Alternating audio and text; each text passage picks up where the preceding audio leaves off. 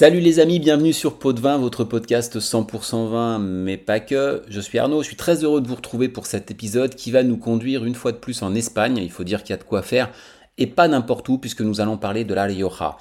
La Rioja, c'est à la fois une communauté autonome, une province à l'intérieur de cette communauté. Je vous ai déjà parlé de l'organisation politique et administrative de l'Espagne et un vignoble qui se situe dans le nord du pays à 200 km environ au sud des Pyrénées.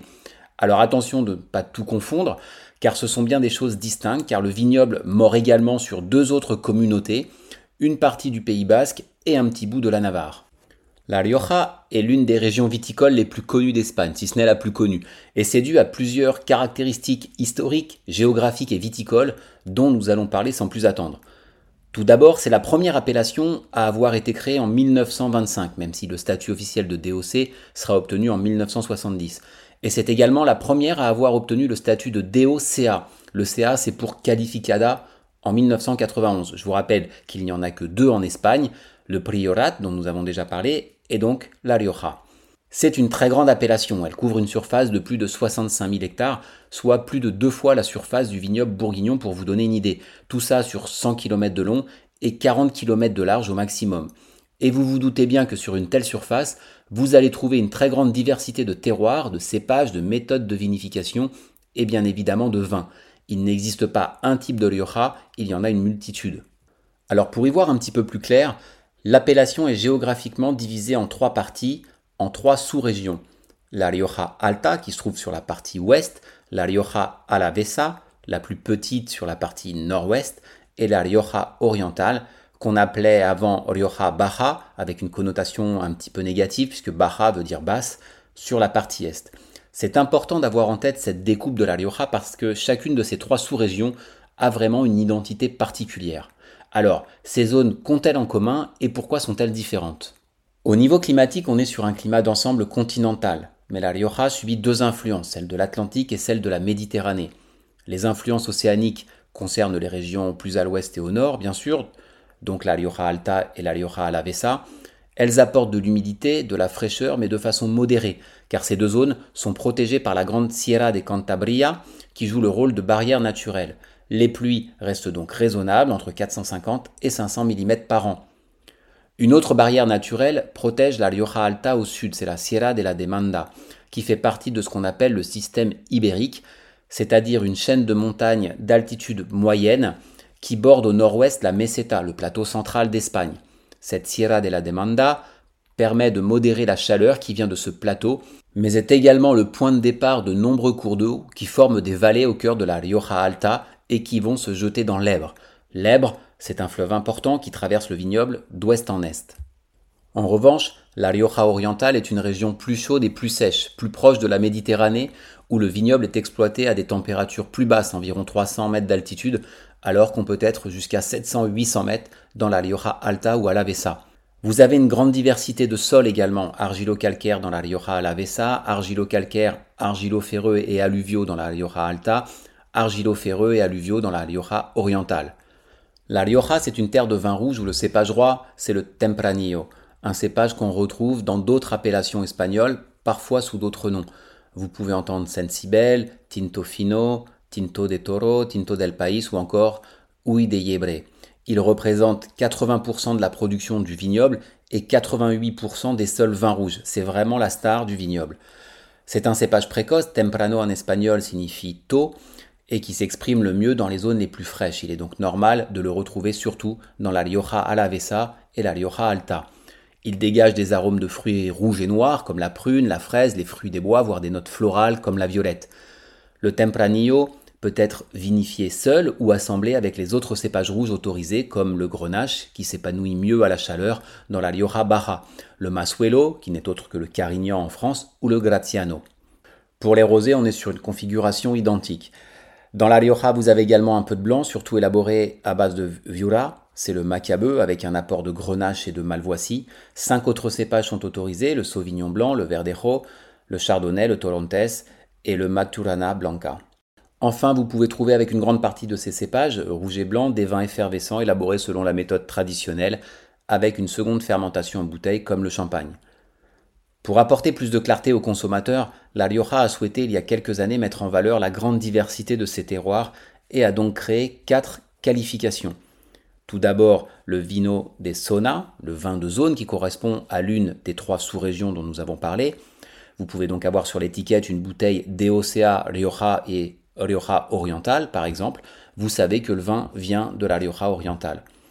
Ensuite, Vino des Municipio, un vin de commune, de municipalité. Il y a 144 communes dans l'appellation Rioja. Et idem, vous pouvez voir écrit sur l'étiquette de la bouteille Vino de telle commune. Enfin, Vino des Vignedo Singular, c'est-à-dire de vignobles uniques en quelque sorte. Ce sont des vins qui proviennent de parcelles uniques qui existent depuis plus de 35 ans, qui font l'objet d'un soin plus important avec un cahier des charges plus strict. Vous verrez donc sur l'étiquette Vignedo Singular et en général le nom de la parcelle, un peu comme les climats bourguignons. Je ne vais pas vous parler de l'histoire viticole de la Rioja, mais il y a quand même un tournant important à avoir à l'esprit, c'est le phylloxéra. En fait, quand il attaqua les vignobles français, il s'est passé deux choses. La première, c'est qu'il a fallu trouver des raisins et du vin, et donc les Français se sont adressés aux Espagnols, et notamment aux viticulteurs de la Rioja. Et cela a tiré les Espagnols vers le haut, qui ont commencé à modifier leur méthode de culture, de vinification, à construire des bodegas, etc. Et la seconde, c'est que des viticulteurs français, notamment bordelais, ont quitté le pays pour se rendre en Espagne, apportant avec eux leurs connaissances et leur savoir-faire. Ensuite, pour la petite histoire, le phylloxéra ne s'est pas arrêté à la frontière, l'Espagne fut touchée comme tout le monde. Il y a donc une relation intime entre Bordeaux et la Rioja depuis assez longtemps.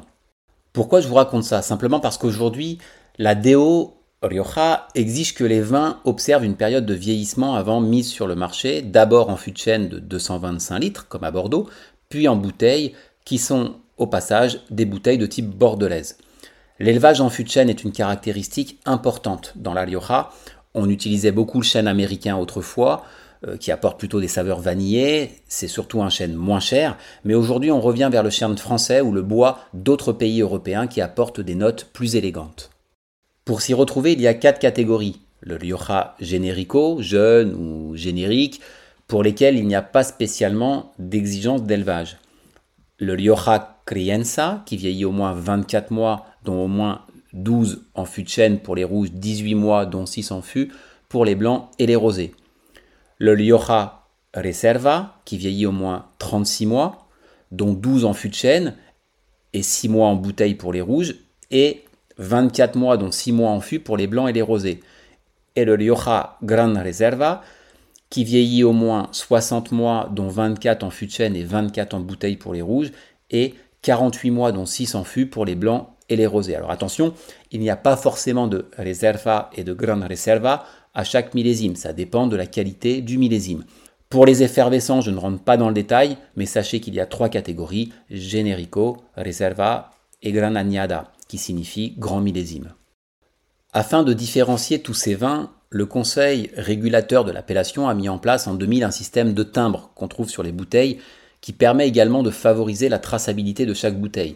Vert pour les Generico, rouge pour les Crianza, bordeaux pour les Reserva et bleu pour les Grandes Reserva. Les rouges de la Rioja ont de multiples facettes, ils peuvent être vinifiés de façon à être frais et fruités ou puissants et charpentés. Ils sont peut-être un peu plus fins, plus élégants dans la Rioja Aravesa ou Alta, où il y a plus de fraîcheur et les conditions nécessaires pour faire des vins de grande qualité. En général, la Rioja Baja orientale propose des vins plus costauds et plus denses. Vous voyez donc que c'est un peu plus compliqué qu'il n'y paraît. Acheter un Rioja à l'aveugle peut vous conduire à boire un Rioja très fruité élaboré par macération carbonique par exemple, ou un Rioja super costaud avec un degré d'alcool élevé.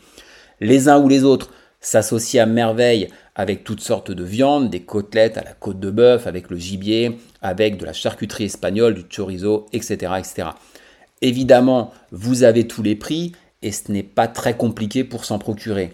Il y a plus de 450 domaines qui produisent leur vin dans la DO, certains assez connus comme euh, Marquès de Riscal, Marquès de Caceres, Marquès de Murrieta, Muga, Lan, Roda, Palacios Remondo, Fernando Remírez de Ganusa, Pujanza, euh, etc. Il y en a vraiment euh, beaucoup.